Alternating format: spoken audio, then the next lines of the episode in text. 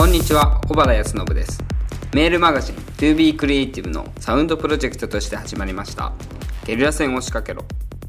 この番組では世界の闇社会の裏側最先端のマーケティングやブランディング世界基準のクリエイティブについてお話ししていきたいと思います。社会権力やブラック企業など誰が決めたかわからないようなルールの上で生きるのではなく各々が独立して存在するいわゆるインディペンデントプロデューサーを増やしていくためには何をしていけばいいのかということをお伝えしていきます。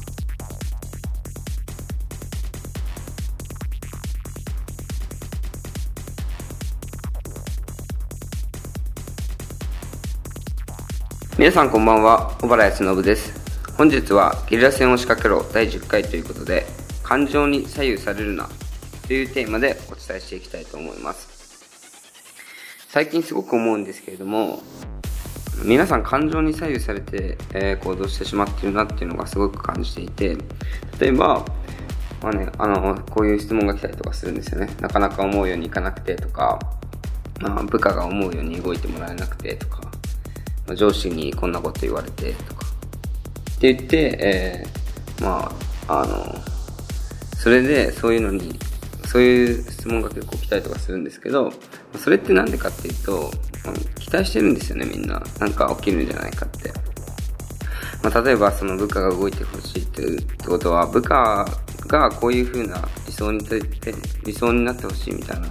思いがあって、まあ、そういうことすると思うんですけれども、それって外部的な要因なんで自分ではコントロールできないんですよなのになのにもかかわらずみんなその外部自分がコントロールできないことに対して感情が爆発するっていうのはすごいナンセンス。自分自分コントロールできるのって自分の範囲自分ができることでしかないので自分ができることをコントロールしてその感情をコントロールしていくっていうのが、まあ、一番ベストになってきます。みんなその、まあ、外部の、外部で自分が期待することがあったりとか、自分の理想だったりとか、こうなったらいいなみたいな理想があるとは思うんですけど、その、もちろんね、それがあるのはいいんだけれども、それを、そればっかりに目がいっていて、その、外的要因っていうところにまで目がいってないんですよね。っていうことを考えてないから、何かが起きた時に自分の感情が怒りだったりとか、が起きてしまうんですよね。なので、その外的要因とかを、は起きるのはしょうがない。部下が動かないのだって、その、その人はしょうがない。もうその人が決めることだから、自分が決めることじゃないし、ただそれをどういうふうにコントロールするのかとかっていうのもいろいろ考えてみればいいと思うんだけれども、結局その相手に対して期待してしまっているから、それって結局自分のエゴでしかないんですよね。あの、期待するっていうのと、その、そいつを信じるっていうのは、また全く別で、その、期待してしまうってことは、期待するってことは何かっていうと、自分がこうなってほしいっていう、その全部自分目線なんですよね。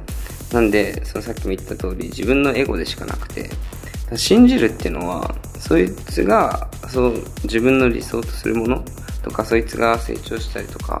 っていうそこの理想にに対してそれを信じてる別にそうならなくてもしょうがないけれどもまあそのなるようにで部下が部下が動いてくれるように待ってたりだとか信じて待つっていうそういうところがやっぱりその人の心の大きさになってくるんじゃないかなえー、と器の大きさになってくるんじゃないかなっていうふうに思ってますでまあ、えー、その外部的要因っていうことなんですけれども、もう本当に感情っていうのは外部の要因でしかないので、外部で何かが起きたから人間って反応して、それに対して反反反反射神反応なんですよね、ただの。反応して、で、それで感情が揺さぶられる。んですけれども、僕は一番いいなと思うのは、そのもう一人の自分を作るっていう風にしたらいいんじゃないかなっていう風に思ってます。それはどういうことかっていうと、みんな、その、外部で何か起きた時に反応してしまって、それが、え自分が反応してしまうんですけれども、もう一人の自分っていうか、自分が、例えば、いて、自分、もう一人自分のキャラクターが、を演じてるだけだっていうふうに思っていたら、そのキャラクターに対する、まあ、例えば批判とかされるわけじゃないですか。本書いてたりとか批判されるわけですけど、まあ、そういうのとかって、えーと、キャラクター自分のキャラクター演じてるキャラクターが攻撃されてるだけなんで本当の自分っていうのはもっと他のどっかにあってでそいつは別に気づいてたりとか何もしてないんですよね。客観的にあ自分のキャラクターが攻撃されてるな面白いなっていう風に思えるのでもう一つの自分のキャラクターを作るっていうのを、うん、すればいいんじゃないかなっていう風に思います、ま、そのキャラクターを作ることによってね外部からいかに攻撃されていようとも別にそいつが傷つくだけで自分は全然傷つか本物の自分は全然傷つかなかったりだとか本当に客観的に見えたりとかまあねすぐ怒って感情で行動してしまったりとかそういうことがなくなると思うのでもう一つのキャラクターを作るっていうことをしてみたらいいんじゃないかなっていうふうに思います。